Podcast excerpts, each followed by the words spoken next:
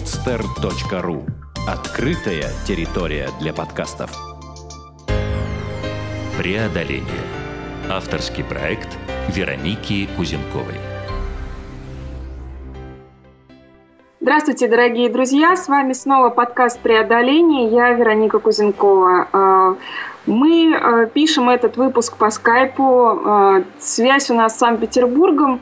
И в качестве гостя я пригласила своего замечательного друга, с которым мы знакомы давно, но не, уже после достаточно большого перерыва мы тут встретились, пообщались, и я поняла, что история, которую нам может рассказать Олег, ну, она просто потрясающая, и ничем иным, как преодолением, назвать ее невозможно. Итак, я хотела бы вам представить Олега Муженко. Олег, здравствуй. Вероника, добрый день. Спасибо за представление, предоставленную возможность и мое представление как своего старого близкого друга. Расскажи тебя. Так и есть. А, ну, я пару слов скажу еще, что Олег э, на сегодняшний день является владельцем, генеральным директором тюнинг-ателье Restyle Авто. А, он предприниматель. Ну и также, конечно, мне бы хотелось попросить, Олег, тебя еще сказать пару слов о себе, э, кто ты, что ты, чтобы мы, ну, как бы наши слушатели лучше представляли э, тебя и ну, как-то ситуацию, о которой мы дальше будем разговаривать. Э, спасибо, Вероника. Э, ну, действительно, наверное, повторюсь, то, что я руковожу тюнинг-ателье Рестайл Авто. Э, ну, мы стараемся быть в Санкт-Петербурге лучшими. Собрали хорошую команду профессионалов. Э, все у нас э, ребята очень действительно талантливые и болеющие э, своей работой, я бы даже сказал, не работой, а творчеством. И спасибо всей моей команде, то, что мы все вместе делаем реально автомобили более красивыми, более индивидуальными и, ну, скажем так, более роскошными. Вот. Ну, сегодня у нас разговор на тему, безусловно, преодоления, а не рекламное продвижение. Так что... Да-да-да, я только хотела сказать, что реклама будет чуть позже все-таки. Да, да, вот. Э, так что вот в рамках темы разговора просто высказываю им благодарность то, что это профессионалы и э, в своей области, но и э, просто хорошие люди, люди принципиальные, люди не просто болеющие за свое дело, а поддерживающие меня, и люди, которые являются со мной единомышленники. Ну, в общем, вместе мы, мы команда, мы, мы мощь. Вот. Ну, давай тогда поговорим об этой мощи, но мне кажется, стоит э, чуть-чуть э, вернуться к началу, поскольку ну, просто на моих глазах зарождался твой бизнес, э, и, ну, мне кажется, нашим слушателям было бы интересно узнать э, все-таки вот э, ну, как бы ту, ту историю, тот путь, который ты прошел, тем более будет, ну, в общем-то, ну, как бы, ны, нынешнее положение дел там, ярким и интересным. А, во-первых, наверное, мне кажется, мне хотелось бы поговорить о двух моментах, таких важных. Насколько я знаю, ты в прошлом спортсмен. Не знаю, насколько корректно слово «в прошлом», но вот волевые качества, которые были приобретены в спорте, думаю, что тебе и дальше по жизни помогают. Расскажи, пожалуйста, чуть-чуть об этом. Э, ну, совершенно верно, да. Я, начиная со второго класса и до окончания института, э, ну, пока совсем уже, как говорится, не начал посвящать себя больше уже ну, социуму, э, занимался профессиональным спортом, это дзюдо. И, э, безусловно, конечно же, в любом спорте постоянное преодоление, постоянное, э, ну, скажем так, когда ты делаешь не только то, что можешь, но иногда и больше, чем, как говорится, можешь, позволяет и в социуме, в делах прикладывать сверхусилия для достижения цели. Я думаю, это качество для любого человека полезно, и если он действительно умеет его применять ну, в правильных ну, скажем так, направлениях. Вот. Э, да, действительно, в какой-то степени это помогает. Ну и плюс, скажем так, задатки э, здоровья, э, которые были заложены что голодные 90-е, спивающиеся, ну, скажем так, э, народ. В тот период, конечно, я помню, что мне было просто страшно вокруг смотреть. Я в то время ну, максимально здоровый образ жизни и надеюсь, что этот задаток здоровья мне позволяет сейчас все преодолевать и, ну, и добиваться. А, прежде чем мы перейдем к дальнейшей теме, Олег, вот все-таки, а, может быть, какая-то самая яркая твоя победа или просто вот из спортивной карьеры вот такой момент, который ты вспоминаешь до сих пор, особенно когда тебе бывает, скажем так, не очень, вот, и ты понимаешь, что нужно все равно подняться. Вот можешь а, чем-то таким поделиться? Ну, наверное, если честно, то самое первое соревнование вспоминается, э, когда мне тренер сказал, э, мне было, ну, что э, второклассник, мне тренер сказал, если войдешь тройку, я подарю тебе кимоно. Потом он, конечно же, очень долго смеялся, говорит, ты без техники, без умения, чисто на напоре, на силе воли буквально загрызал соперников. Э, на первых же соревнованиях я занял третье место. Ну и, конечно же, белое кимоно. Это было лучшим награждением, но в тот момент это был предел мечтаний. Ну, вот это вспоминается и помнится, если честно, вот самое яркое, наверное, впечатление. Угу. А, Еще так... вспоминается, если честно, да, вот, э, вот так вот очень э, тоже ярко, когда я только-только приехал в Санкт-Петербург из э, Беларуси, из маленького города. Э, и поступил в институт, и тоже первые соревнования были. И, безусловно, конечно же, такой у меня был большой промежуток э, времени перерыва, потому что подготовился к э, вступительным экзаменам в институт. И первые же соревнования были, я стал серебряным призером по Санкт-Петербургу по дзюдо. Тоже было такое очень серьезное моральное давление, но тем не менее. Скажи, а что заставило тебя э, покинуть спорт и куда дальше ты пошел? Потому что, ну, все-таки, судя по твоим словам, у тебя уже были достаточно серьезные победы и э, так далее. То есть, ну, можно было вообще уйти как полностью с головой туда. А, ну, э, История такая. У меня родилась дочка маленькая, и, слава богу, в раннем возрасте в два месяца определили, что у нее ДСП. И было необходимо делать дважды в день массажи. Э, это сейчас очень много различных центров, которые позволяют делать массажи и э, ну, решать эти вопросы. Э, в то время, в начале 90-х годов, э, только в клинике в районе это можно было исполнять.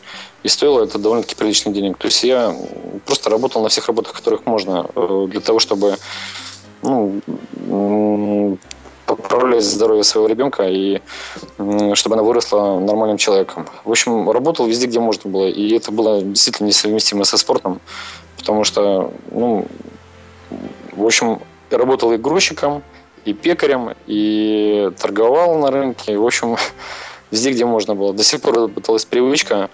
Засыпаю за минуту в любом месте, в любом, в, как говорится, в любой позе. Вот. Ясно. А сколько, получается, профессий за тот период времени ты перепробовал? Ну, если так, на скидку.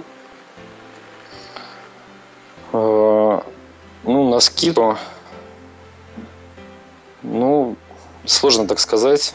Э, ну, думаю, где-то с пару десятков, наверное, различных профессий. Угу.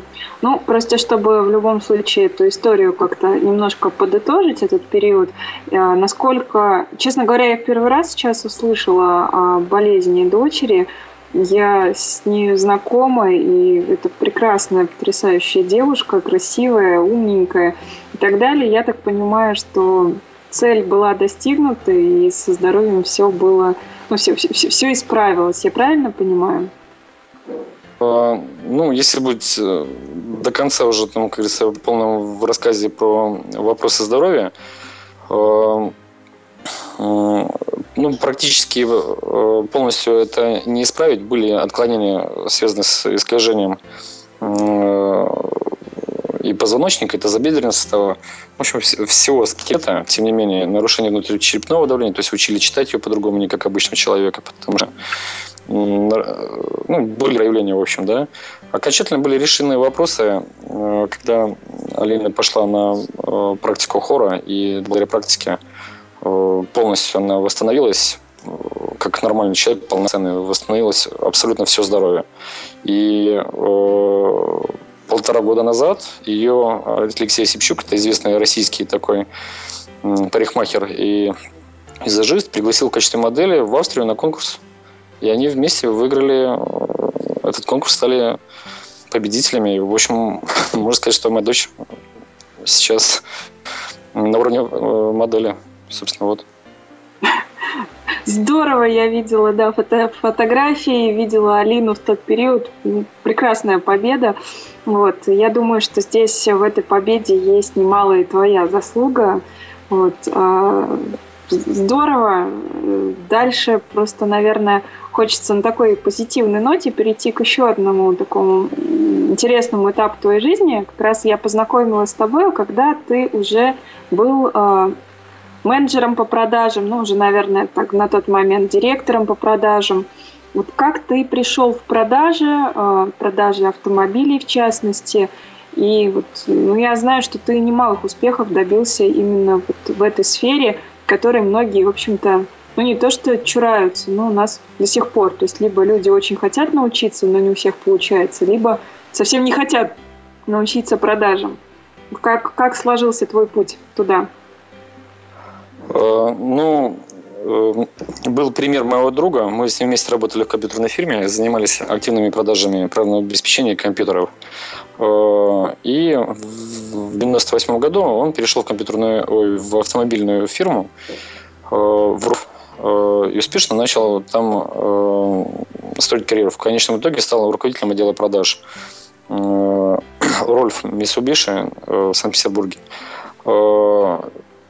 И, соответственно, э, мне захотелось тоже перейти в автомобильный бизнес. Ну, как и все э, парни, как все молодые люди, естественно, э, привлекаются ну, автомобилями, автобизнесом. Машинки, и, естественно, не стал... Машинки, очень машинки, да. И была вакансия в автосалоне Honda. Он тогда только открывался в Санкт-Петербурге. И, собственно, я подал резюме, меня пригласили, прошел конкурс и начал работать. И так постепенно, постепенно фирма росла, росли объемы продаж. И, в общем-то, я уже развивался не просто как э, продажник, как менеджер, ну и, и карьерно в том числе. Спасибо там возможности руководителей. Ну и, безусловно, общей ситуации тогда на рынке был э, большой подъем автомобильного бизнеса. В общем-то, я как раз попал в струю. Собственно, вот. А твои, э, скажем так, достижения, победы вот в этот период жизни, то есть, может быть, это была какая-то сделка, которая тебе особенно запомнилась, или клиент, а может быть, даже несколько. Вот я все-таки попрошу поделиться, потому что, ну, мне кажется, это интересный очень опыт. А, ну, не хочется постоянно хвастаться, да, там, вот, э, а то как самореклама идет. Но мне действительно очень захватывала эта работа. Мне было невероятно интересно. И могу сказать, что э, когда я говорил, что я попал в струю, э, могу сказать, что это не только струя была э, связана с тем, что была, были большие объемы продаж, высокая зарплата, действительно хорошие клиенты, хорошие условия работы, хороший автосалон, хорошая марка. И могу сказать, что э, когда я ушел в свой бизнес, э, вот в тюнинг ателье, э, я ну, получал, до сих пор получаю поддержку своих клиентов и по просто по бизнесу и по различным, скажем так, технологиям, э, материалам, клеям и так далее, потому что это все действительно уникально, и это ну, в обычном магазине не купишь. Вот. Э, касательно там, достижений, ну, я выиграл очень много конкурсов. Был примером поездка в Японию на производство. Э, пережил, конечно же, большой шок от этой совершенно другой цивилизации. Могу сказать, что то, за сколько минут собирается автомобиль на заводе, это, конечно, потрясающе. Вот.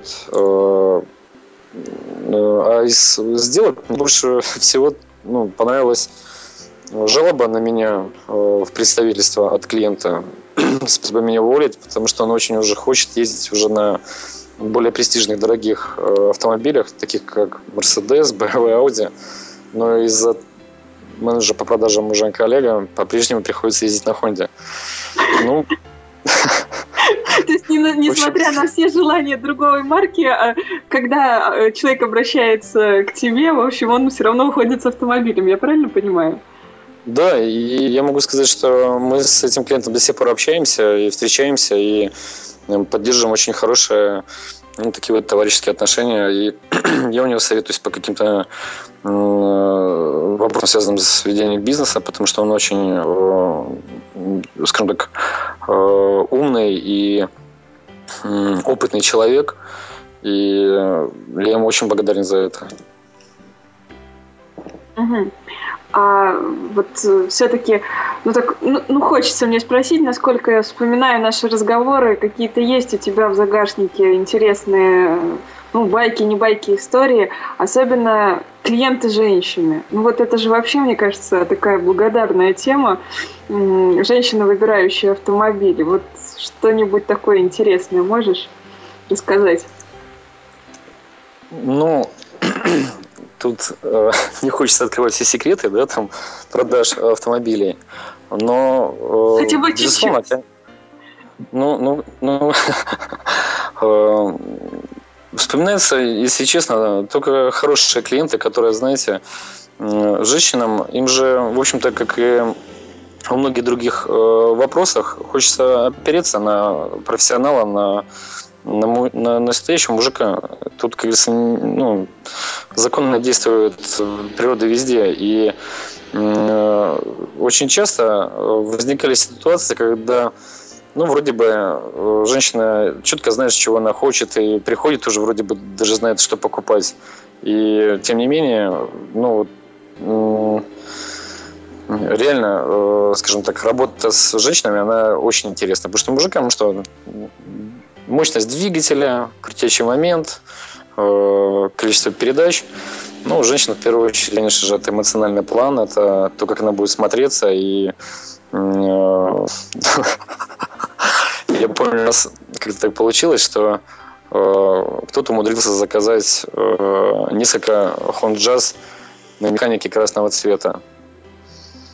Действовал один и тот же прием. Если заходит женщина, останавливается возле него, и всегда срабатывает фраза. Вот почему, если женщина выходит из автомобиля, это прекрасно. Но когда она выходит из красного, это невероятный секс. И, в общем-то, через пять минут она уже стоит в кассе. Ну, это практически запрещенный прием, я хочу тебе сказать. Ну, в продажах, тем более в продаже автомобилей, очень много ну, что лукавить, э, вещей, связанных с психологией. И, в общем-то, конечно, оно все основано на, э, на эмоциональном плане. 90% э, успеха продаж зависит от правильной эмоциональной подачи товара. Угу. Олег, э, вот э, ты рассказываешь об успехах, причем достаточно серьезных. Ну, просто так за красивые глаза, как говорится, никто не будет премировать поездкой в Японию, например, и так далее. Э, что заставило тебя? Я понимаю, что в принципе успешный как бы, человек, который занимается продажами, у него нет потолка как такового в зарплате. Ну, то есть э, продавай больше, больше будет бонусов. Ну, там можно перемещаться из салона в салон, там какие-то больше, ну, чуть лучше условия, но в целом это все равно очень такая хорошая тема. И вдруг ты решаешь уйти в собственный бизнес, э, где понятно, что больше рисков и так далее. Вот с чем было связано такое решение и как э, Почему это тюнинг? Вот как это все складывалось? Э, складывалось, э, ну, на самом деле, очень интересно, потому что Э, идея пришла следующим образом. К нам приехали из представительства э, ребята э, с, ну, грубо говоря, с, с оценкой показателей по продажам, по продажам в том числе дополнительного оборудования. И прозвучало следующее такое, ну, как претензия, да, ребята очень мало хорошо продаете дополнительное оборудование, но в основном 90% это противогонные средства и оригинальные аксессуары. Совершенно не уделяйте внимания тюнингу. Э, в Москве э, треть автомобилей этой марки уезжает э, с тюнингом. То есть это перетянутые салоны, это обвесы, это, ну, как минимум, там, спойлер какой-нибудь. То есть, и это, ну, там, чип-тюнинг и так далее, и так далее. Вот. Я начал анализировать этот рынок, начал объять ателье, начал э, разговаривать с клиентами, э, не хотят ли они, ну, скажем так, со своим автомобилем что-нибудь дополнительно делать. И начал замечать, что рынок, в общем-то, очень такой своеобразный. Существует либо тюнинг-ателье топ-класса, когда, ну, грубо говоря, человек приезжает на очень премиальном автомобиле, и для него слово «дорого» не существует. А тут, конечно, как говорится, и предприимчивые ребята э, оперируют только сотнями тысяч. Э, либо это частные, ну, можно сказать, лавочки, э, где сам же владелец сам же шьет, у него племянник на подхвате, и машина разбирается на улице перед воротами. Нету э, золотой середины. Э, когда это было бы действующее предприятие, э, оказывало бы услуги по адекватной цене с гарантиями, обеспечен... ну, обеспеченными гарантиями э, по качеству, э, по срокам исполнения и обеспечивающий объем.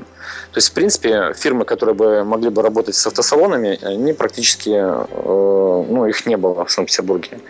И, в общем-то, так идея зародилась.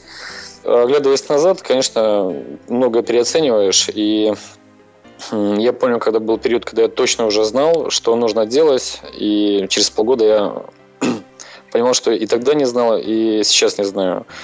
Э, на сегодняшний день э, есть тоже, конечно же, уверенность в том, что нужно сегодня делать, э, что нужно завтра делать, но уверен, что и через год э, тоже буду улыбаться своим нынешним убеждениям. Опыт был такой. Э, мы с единомышленником нашли инвестора, который согласился, это тоже мой близкий друг, грубо говоря, с нами в это все войти пассивно, то есть при условии того, что мы это все развиваем. Где-то примерно через э, полгода Алексей сдулся. Вот э, я остался один, практически с, ну, наедине, скажем так, с инвестором, да, вот, э, который оказывает, до сих пор оказывает всяческую поддержку и техническую, и моральную, и финансовую, и так далее. Вот, э, это Анатолий Попов, который, ну, скажем так, и мой близкий друг, и хороший человек, и четко понимает э, такие вещи, как ответственность, как надежность и, и дружба. В общем, с чем? Вот. Э, э, где-то примерно год назад я почувствовал, что отель у нас э, работает, ну, в общем, как, как говорится, пошло по рельсам, да, то есть все хорошо, и, э, отлажено, э, понятна перспектива развития, понятно, э, скажем так, э, ну, что, сколько мы можем на сегодняшний день и что нужно сделать для того, чтобы мы делали еще больше, еще лучше. Вот. Но мы заняли очень такую интересную территорию, и ателье занимает, занимает только треть. Естественно, хотелось развиваться с точки зрения дополнительных различных услуг, и чтобы территорию больше осваивать. В этот момент я встретился со своим старым институтским приятелем, близким очень приятелем, можно сказать, другом, и с которым мы всегда довольно-таки плотно общались, который искал тоже себе применение в личном бизнесе и постоянно встретился со мной, с, с нашими общими друзьями по поводу какого-либо то франчайзинга, какого-либо там э, бизнеса. В конечном итоге нам общий друг сказал, ребята, почему вы не хотите объединить усилия? И то, с чем, допустим, Олег не справляется, либо не доходит руки, пусть он, сама, Владимир его зовут, начнет это развивать на твоей территории. А, Олег, извини, пожалуйста, да. я тебя на секундочку только прерву вопросом. А, просто, мне кажется, это будет важно для наших слушателей, для общей картинки. В каком году было вообще открыто ателье? Ну, просто чтобы вот понимать немножко хронологию развития вообще бизнеса твоего и всей, всей истории.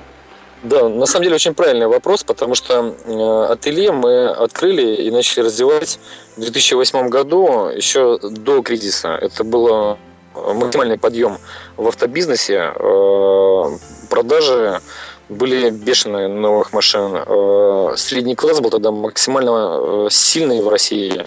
И, в общем-то, то, что произошло в 2008 году, это ну, практически обнищание именно среднего класса. Наша э, целевая аудитория была это владельцы автомобилей Honda Civic, э, Lancer, э, Mitsubishi Lancer, э, Ford Focus, Mazda 3, э, люди, которые готовы на тот момент были э, тратить деньги на тюнинг, и это был, скажем так, массовая аудитория.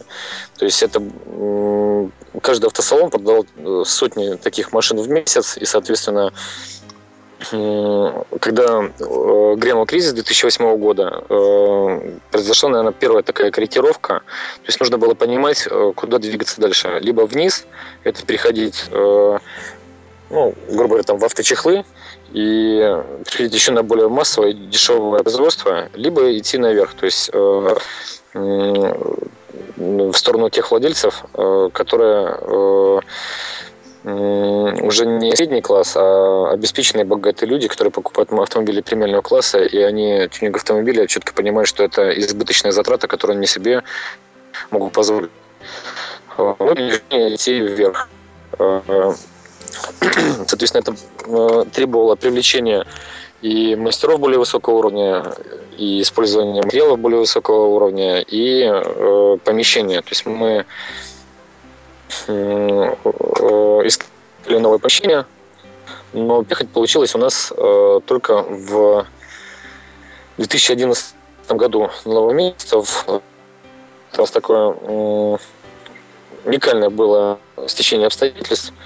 Э, как наши партнеры нашли здание для собственного бизнеса и предложили цех, в котором мы отдельно выделили ателье, где шьется э, новые отбивки сиденья кожаные, отдельно мастерская, где работа производится высокого уровня, да, это перетяжка торпед, потолков, э, рулей, это отдельно у нас склад, отдельно поклеечный, отдельно цех для разбора машин на 6 машиномест. Получилось все это э, очень качественно, хорошо. С переездом мы смогли э, э, э, занимать более широкую нишу, то есть оказывать услуги э, автосалонам, оказывать услуги э, частным заказом э, на очень престижные дорогие автомобили, на сложный, э, соответственно, и дорогой тюнинг. Вот. И это был удачный переезд, удачное решение, как я ну, считаю, оглядываясь назад и смотря на ну, нынешнее положение вещей. Вот. Но помещение было слишком большое, его нужно было действительно загружать э, еще дополнительными работами. Как мне виделось, это э, стадионный тюнинг, это автовинил, э, ну и все остальные вещи не буду уже там перечислять, чтобы не раскрывать всех секретов бизнеса, да, чем еще хотелось это э, занять. Вот. И, собственно, когда начались диалоги с э, моим э, э, институтским товарищем, с Владимиром, в общем-то, мы сошлись на том, что он входит в бизнес, мы проговорили очень много вещей, но он захотел пересмотреться сначала, чтобы принять окончательное решение. Обозначился сроком в два месяца. Это вылилось немножко в более длительный срок. Э, ну, там, в, в три месяца, наверное. И он принял решение, что да, он видит здесь перспективу, действительно автомобильный бизнес. Это перспективно, перспективные услуги в этом бизнесе, в этой сфере. И э, вошел. Вошел. Условие входа было это не просто мои дружеские отношения с ними, естественно, конечно, да, как в любом бизнесе, это вход и деньгами, и вход, э, безусловно, участием, развитием бизнеса. И направления были обозначены. С учетом моих способностей продавца, даже на перспективу мы планировали выстроить таким образом, что когда будет новое направление, я буду заниматься только продвижением, сбытом э, и поиском заказов, Владимир будет полностью э, э, директором по производству. Вот. Дальше начались ну, совместные действия – Э, и в какой-то момент э, сотрудники ателье, это все, как я уже говорил, довольно-таки творческие люди, э, пришли ко мне один, второй, третий, сообщили то, что собираются уходить. И очень так жестко обозначились, что это произойдет в ближайшее время, как только закончат текущие работы. Вот. Начали, естественно, общаться, начали разговаривать, э, и все вылилось в то, что ну, э, жесткое тоталитарное, тоталитарное э, управление внутри Владимира происходит. И мне пришлось, естественно, стянуть опять управление на себя ателье. Начали очень много общаться, обсуждать, какие еще возможные действия, шаги и так далее. Всегда были в диалоге. Э, тем не менее, ателье шло тем чередом, которым оно шло. Ну, с какими-то там, изменениями, э, связанными с делегированием э, обязанностей некоторых сотрудников с контролем качества. Но, тем не менее, команда сохранилась, команда работала, и шли заказы, довольно клиенты. В общем, все как обычно. Вот. А прошло где-то с полгода, и э, я с Владимиром начал разговаривать на тему того, что не происходит никакого развития. То есть его участие сводится ну, к э, примитивному участию. Э, то есть это привести материалы, ну, получить свою часть дивидендов. И Самое главное, собственно. Самое главное, да. А, а, и условия входа были все-таки оговорены в самом начале, несколько другие. И, если честно, в этом бизнесе должны быть э, две вещи. Первое – это нужно этим реально болеть, гореть э, и переживать. И второе, должны быть амбиции стать лучшим в этой э, области. Иначе, иначе совершенно нечем, незачем этим заниматься. Вот. Э, э, Владимир это больше воспринимал как ну, он руководитель своего собственного предприятия, да. Вот. Есть, конечно, некая нотка сарказма в моем голосе, потому что, ну, персонал ко мне подходил с прямыми вопросами. Зачем Владимир? Э, какие он вопросы решает? Почему там то? Почему это? И я с Владимиром начал вести разговоры. Владимир, надо действительно э, не просто наслаждаться э, тем, что есть, а нужно желать и добиваться большего. С какой-то э, цель бизнеса это не э, деньги, не только средства. Цель бизнеса это э, социальная ориентация, удовлетворение э, потребительского сегмента и э, социальная ориентация она еще приводится в том, что э, в планах развития фирмы должно быть обеспечение э, своих сотрудников определенными социальными свободами, социальными ну, благами, удовлетворение своих клиентов и, и развитие фирмы. Радоваться собственному бизнесу и получать дивиденды, ну, это, ну, на мой взгляд, просто реальный примитивизм. Общем, я думаю, достаточно сказал. Э, суть в том, что э, ничего не менялось. Месяц, другой, третий, полгода. И э, в какой-то момент уже ситуация просто накипела. Потому что полное отсутствие пол на работе, отношения, участие там, и так далее, и так далее – я подошел к Владимиру с э, предложением. Либо он окончательно обозначает каким-то бизнес-планом на э, развитие, и я окажу полнот... ну, всестороннюю э, поддержку и обеспечение заказами, ну, либо мы расстаемся. Прошло еще время, опять ничего не изменилось, и я поднял вопрос того, что нам нужно расстаться. Значено довольно-таки жестко, что он хочет, а, получить свои деньги, который он вложил год назад, и было еще сверху, чтобы э, ему отступные насыпали. Э, дальше начались такие, я не сказал, что переговоры, какие-то встречи, которые, в общем-то, э, мы, причем, было предложение общаться не с позиции взаимных претензий, либо просто чьих-то претензий кому-то, а с позиции того, что два человека уже приняли решение расстаться в бизнесе, и что, ну, я, собственно, Владимиру с самого начала предложил это максимально цивилизованно сделать. Люди создают семьи и разводятся, и, и договариваются. И, и в бизнесе 90% бизнеса закрывается из-за убытков. Но, слава богу, тут э, не шла речь о закрытии бизнеса, а шла речь о расставании, э, ну, скажем так, о разрыве. Было предложено мной несколько сценариев. Владимир по своему сценарию обозначился. И ну, на мой взгляд, его предложение было неприемлемым. Человек почти год получал дивиденды, при том, что э, трудовое участие и участие как э, совладельца фирмы сводилось к ну, максимальному примитивизму. Так вот, в один из выходных дней мне звонит э, сотрудник и сообщает о том, что он пришел на работу и наблюдает картину, как Владимир вывозит э, все из ателье.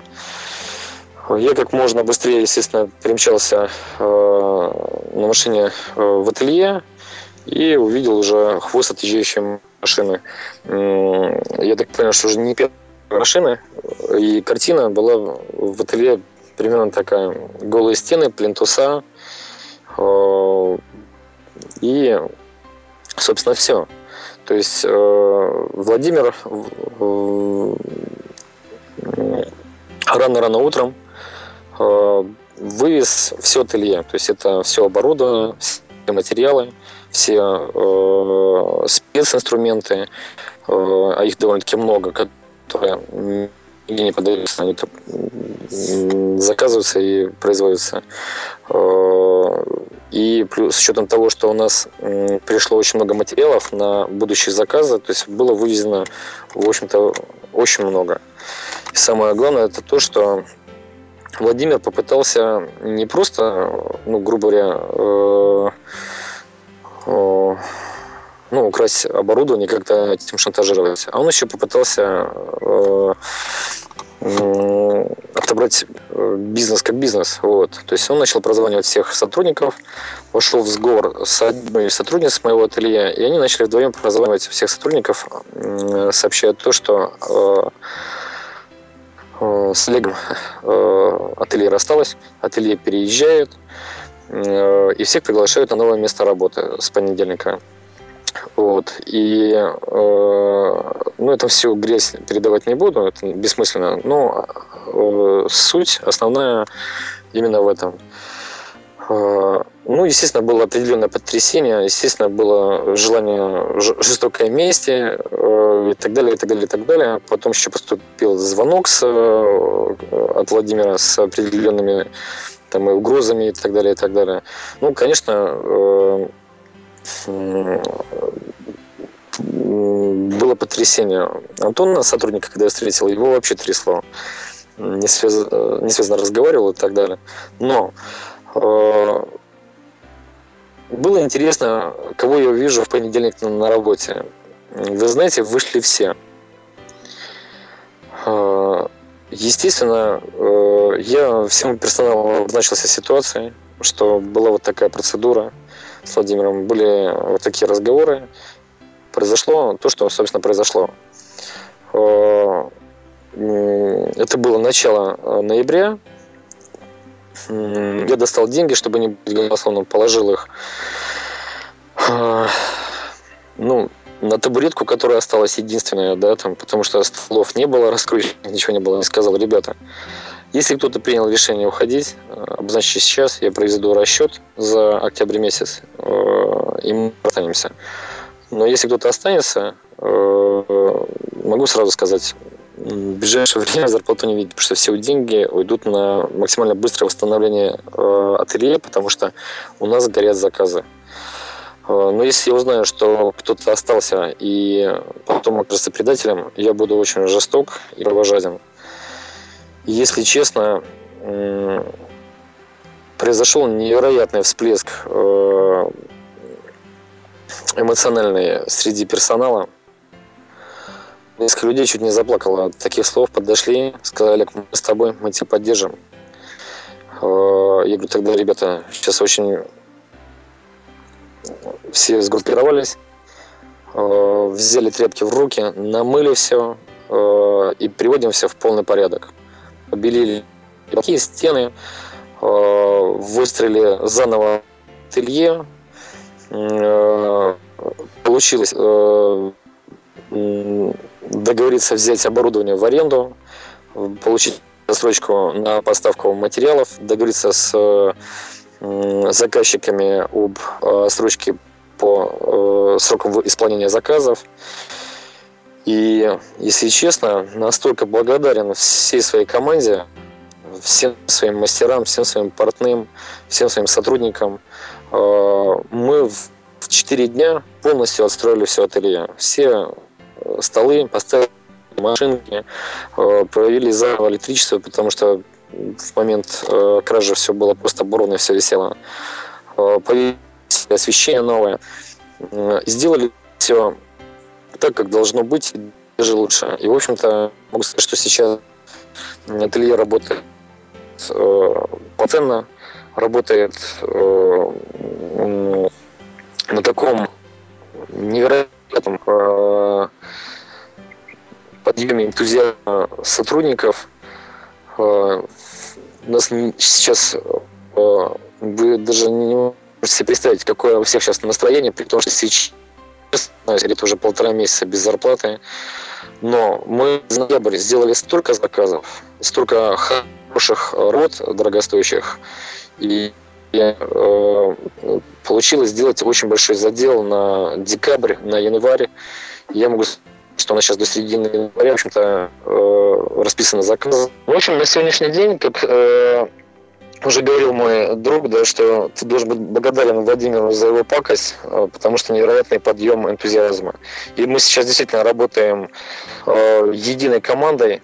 Э, мы не просто э, сотрудники и руководители, не просто ну, работодатели и, и э, рабочие, а мы одна команда, один коллектив, один кулак, и на сегодняшний день мы реально лучшие. И я всем еще раз благодарен.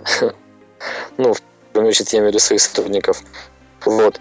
В общем, мы сейчас э, на очень э, хорошем э, подъеме и эмоциональном, и по заказам, и по э, взаимоотношениям внутри у нас в ателье.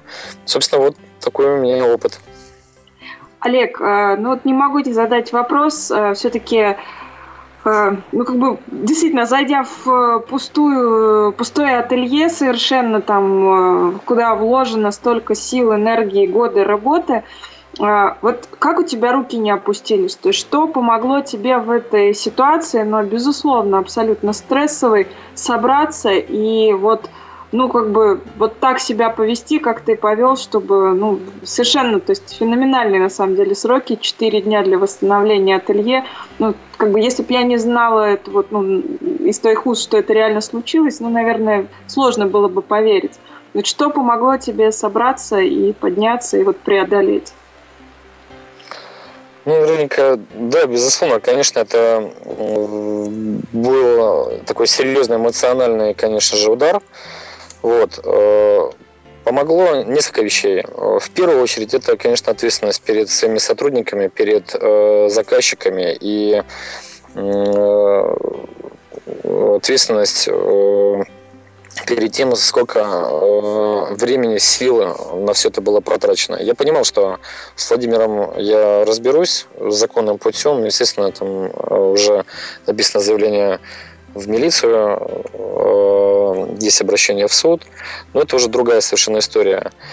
Знаешь, Вероника, вспоминается высказывание одного великого человека. Э, трудности нам в жизни даются, ну, можно говорить, Богом, сверхсилой, в зависимости от того, верит человек в Бога или нет. Это, это э, не в этом суть. Трудности и испытания нам в жизни не могут даны непреодолимые. И они даются не для того, чтобы их просто преодолевать, а для того, чтобы приобретать э, новые качества. И я ситуацию воспринимал как то, что э, я в этой ситуации, а, не сдамся, б, передо мной очень высокая ответственность за моих сотрудников, за моих партнеров и клиентов, и э, плюс поддержка э, моего коллектива. Это все нас всех вместе укрепило и дало силы э, и день и ночь в течение четырех дней максимально восстановить Э, наше общее дело. Собственно, вот. Здорово, спасибо, Олег. Э, наверное, еще вот маленький-маленький такой вопросик. Ну, понятно, что сейчас там все твои мысли, наверное, направлены на восстановление, но я уверена, что у тебя наверняка есть далеко идущие планы, цели, мечты. Вот чуть-чуть туда заглянуть можно – Потому что, ну вот, тем более, что ты знаешь, что даже такие же вещи тебе теперь по силам. О чем мечтается? Ну, если честно, э, безусловно, хочется э, иметь э, такое, знаешь, вот отдельное ателье, куда не просто люди будут приезжать и хотеть там кожаное сиденье, кожаные торпеды и так далее, а куда люди просто приедут, поставят машину и скажут, ребята, прокачайте. Э, и скажите, когда приехать забрать. Э, это, скажем так, верх доверия клиентов, которые знают, доверяют тебе и твоему вкусу, и твоей команде. Потому что э, вспоминается случай из э, практики, когда работал продавцом. У меня работал новый сотрудник, э, только-только устроился, я проводил его обучение. Он говорит, ну, а как вот люди, э, многие доверяют. И заходит моя старая клиентка, э, Ирина Санжарова, говорит, Олег, очень тороплюсь в аэропорт. Вот ключи от машины, от моей, вот доверенность, э, принимаю все в зачет, все оформляй, вот 500 тысяч, хочу новую машину, вернусь через месяц, сделай все, как должно быть. Я говорю, а по цене? Он говорит, ты профессионал в своей работе. Мы с тобой уже не первую машину покупаем, и тебе полностью доверяю. Сделай все как надо. Развернулась, села в такси и уехала. Вот это для молодого менеджера было потрясением, э, скажем так, уровня профессионализма мен, меня как менеджера и доверия клиентов. Вот того же хочется добиться и в области э, тюнинга, чтобы люди э, очень хотели этого и доверяли. И приезжали к нам в наше место.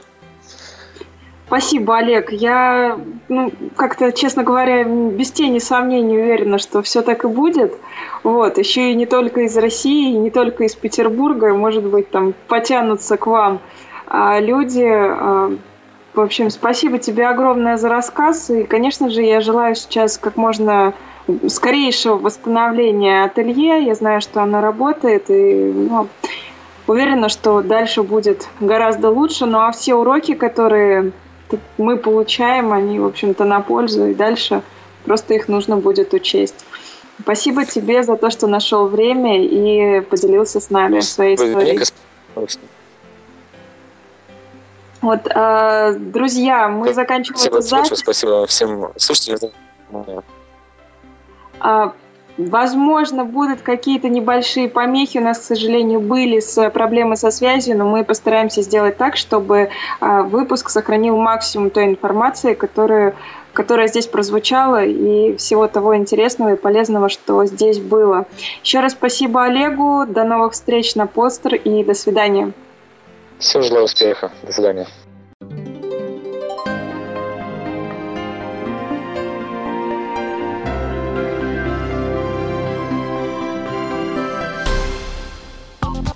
Сделано на podster.ru Скачать другие выпуски подкаста вы можете на podster.ru